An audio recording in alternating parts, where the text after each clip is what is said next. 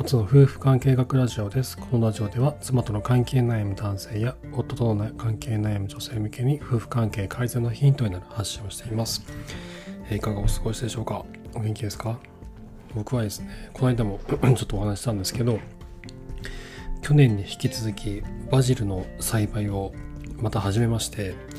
今日はちょっとそのことについて話をしたいなと思うんですね。なのでちょっと夫婦関係とはね、全然関係ないんですけど、あの、ちょっとバジルの栽培って、あの、結構ね、これ、なんだろう、思ってたよりもね、簡単じゃなかったんですよね。去年やったんですけど。で最終的に僕、すごい大量のバジルをね、栽培してたんですよ。プランターが4つになって、でその、なんだ、茎というか、その苗というか、それが結局、6、7、8、9、10、本か。10本なったんですね。バジル10本になって、4つのプランターでもうバリバリもう栽培してたんですよ。ですごい大量のバジルの葉っぱが週に1回くらい取れて、でバジルソースにして、ジェノベーゼパスタとか、あの、あとリゾットとか、あとトーストに塗ったりとか、あと生のバジルを、まあそのまま、あの、トーストの、焼いたトーストの、そのジェノベーゼソースを、えっ、と、塗って、トマトを、トマトを上に乗っけて、で、その焼い焼いた時に、まあ、一緒にチーズと一緒にバジルの葉も乗っけて焼いたりとか、あの、なんだろう、なんかピザでありますよね、ああいうの。ま、マルゲリータだっけ？みたいなね、ああいうの作ったりとか、もうそれがね、大量に取れたんですよ。でね、結果的には取れたんですけど、もうね、虫との戦いだったんですよね。バジル栽培って虫との戦いなんですよ。もういかにこの虫と戦っていくかって、こんなに虫が出るのかと思って、すっごいびっくりしたんですよ。もうなんかね、バジル栽培で言ったらね、その、バジルの葉っぱがたくさん取れて、で、家でバジルソースを作ったりとか、美味しいの料理がいっぱいできて、ルンルンみたいなね、そんなイメージあったんですけど、全然違くて、もう、いかにこの虫と戦うか、大量の虫との格闘だったんですよね、去年。で、今年はね、その時の反省を生かして、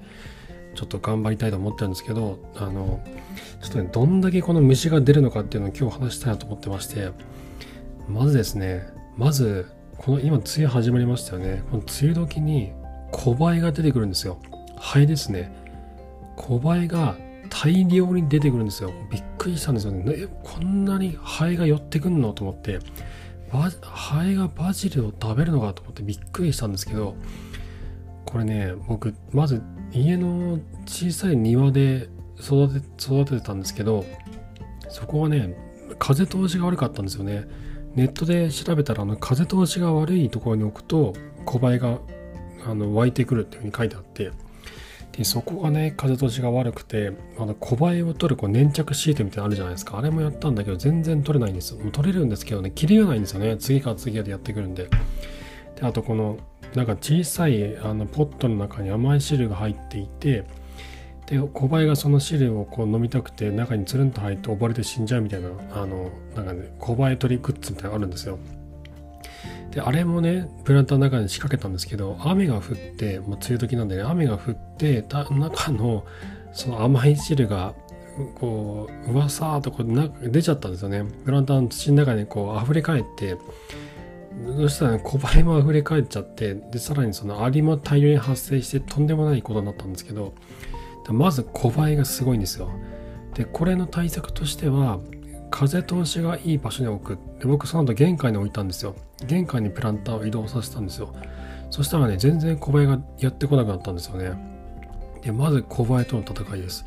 で、その、ちなみにその庭ね、あの、風通しが悪くて湿気が多いんですけど、ミミズがね、めちゃくちゃ出てきてびっくりしましたね。ミミズなんかいなかったのに、そのプランターを置いていたら、プランターの下に大量のミミズが発生してて、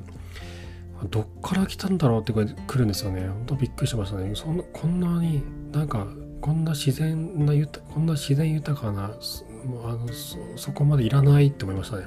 ミミズとかいらないかなと思っていやびっくりしましたね。で次がですねあの小バエの次はヨトウムシっていう虫がねやってくるんですよ。これが一番の大あの天敵なんですよ。バジルの天敵なんですよ。バジルを育てようとする人はこのヨトウムシとの戦いを戦いにですねもういやおうもなくこのあの直面しなければならないわけですね与党虫といかに戦うかっていうのがねバジル栽培においては最も重要なあの何ですかねことなんですけど与党虫って何なのって話じゃないですか。これ夜に盗む虫と書くんですね。夜中の夜に盗むに虫夜に盗む虫と。名前の通りで普段は昼間はプランターの土の中で眠ってるんですよ。で夜になって人間がいなくなるとのそのそとこう土の中から這い出てきてバジルの葉っぱをねむしむしゃむしゃ食べるんですよ。もうねびっくりするぐらい食べられちゃいますよ。もうね葉っぱがねもう全体の半分ぐらいなくなったこともあったんですよね。もうどんだけ食べるんだよと思ってねもうびっくりしますよ。なえー、とどえー、何なのこれと思いましたね。こんなに虫に食われるのと思って。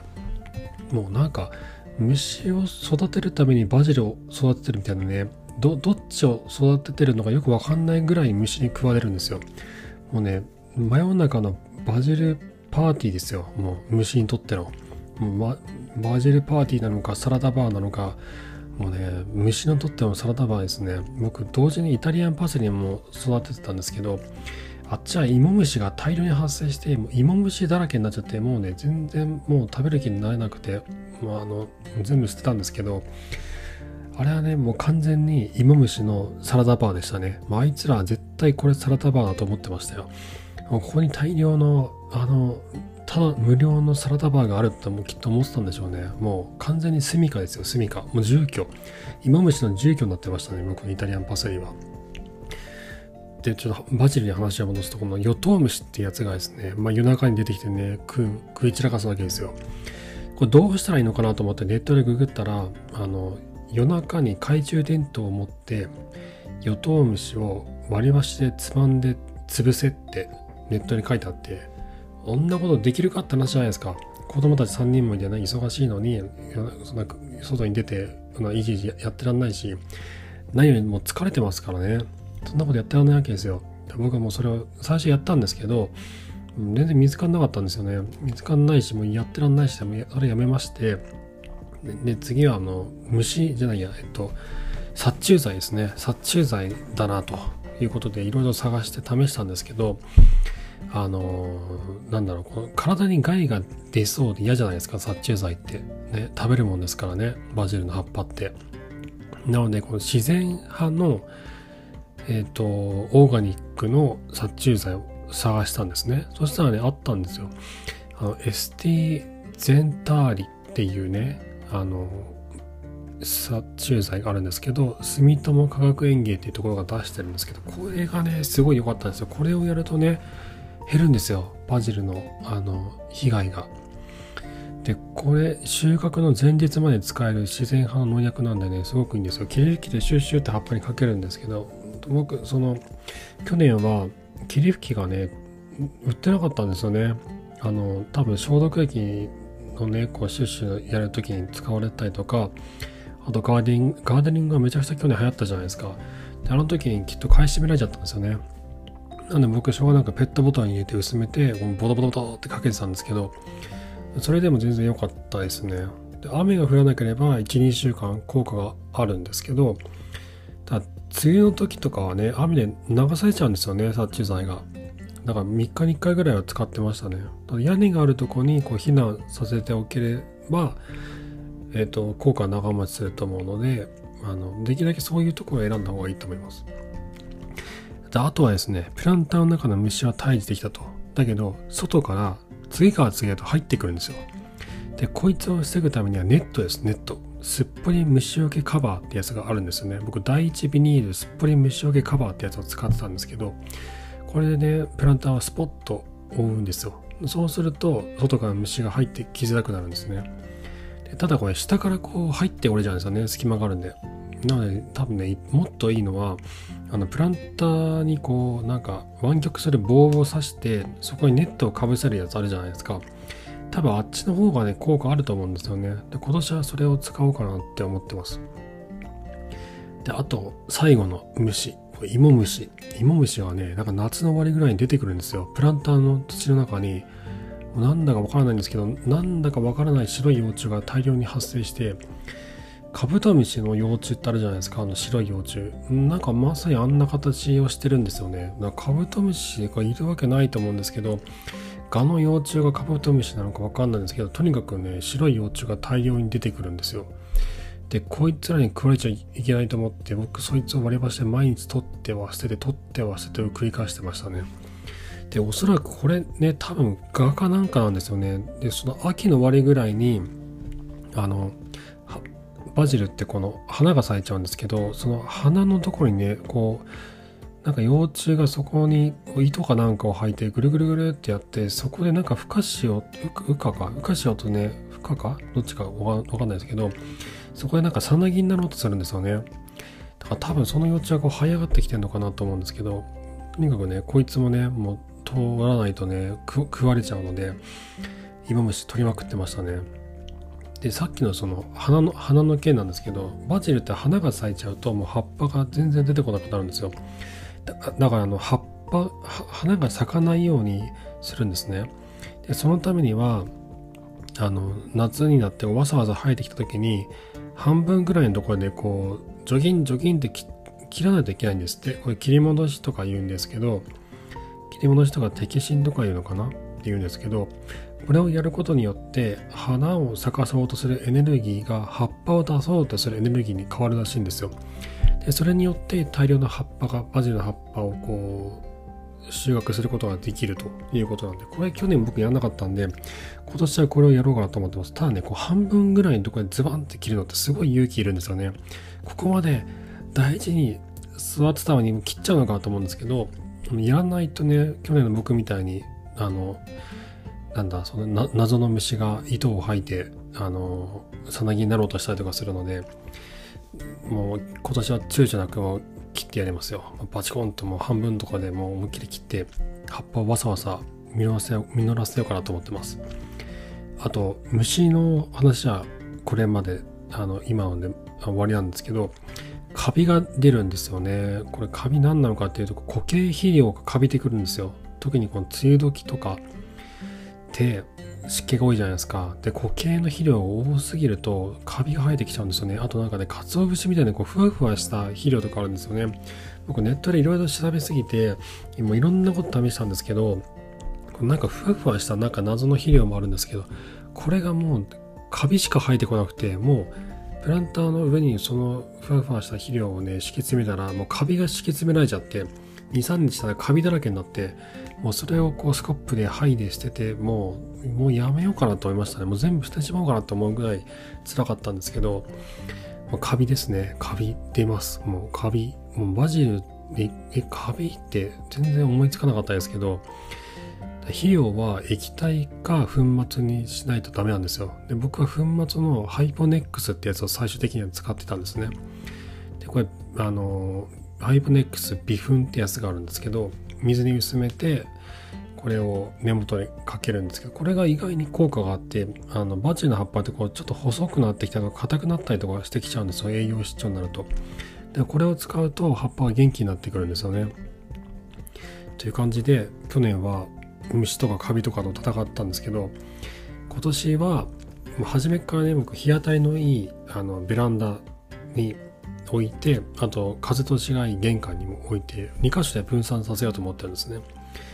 一番日当たりがいいのはベランダなんですけど風通しが一番いいのは玄関なんですよ。なのでこう2つでちょっと分けて結果が結果どうなるのかっていうのを調べようかなと思ってます。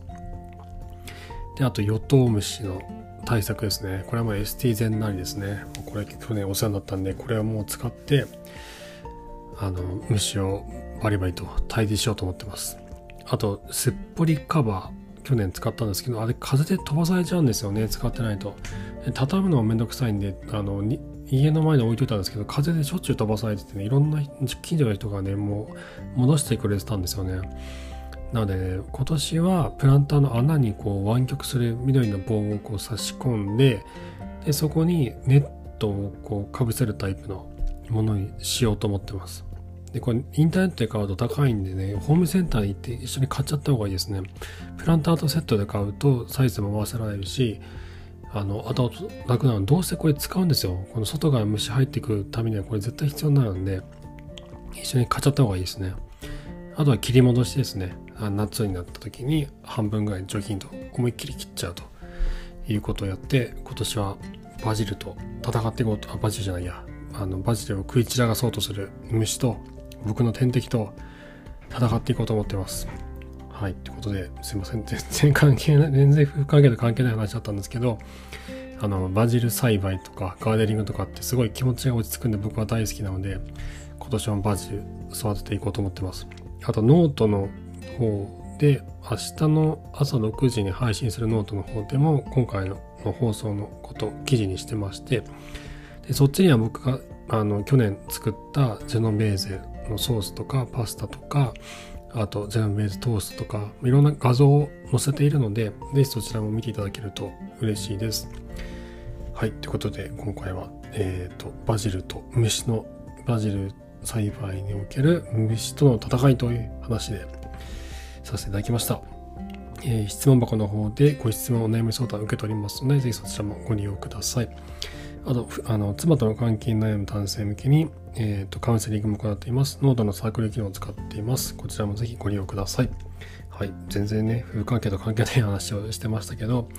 えー、まあ、どなたかの参考になれば幸いです。はい。えー、今回も最後までありがとうございました。それではまた。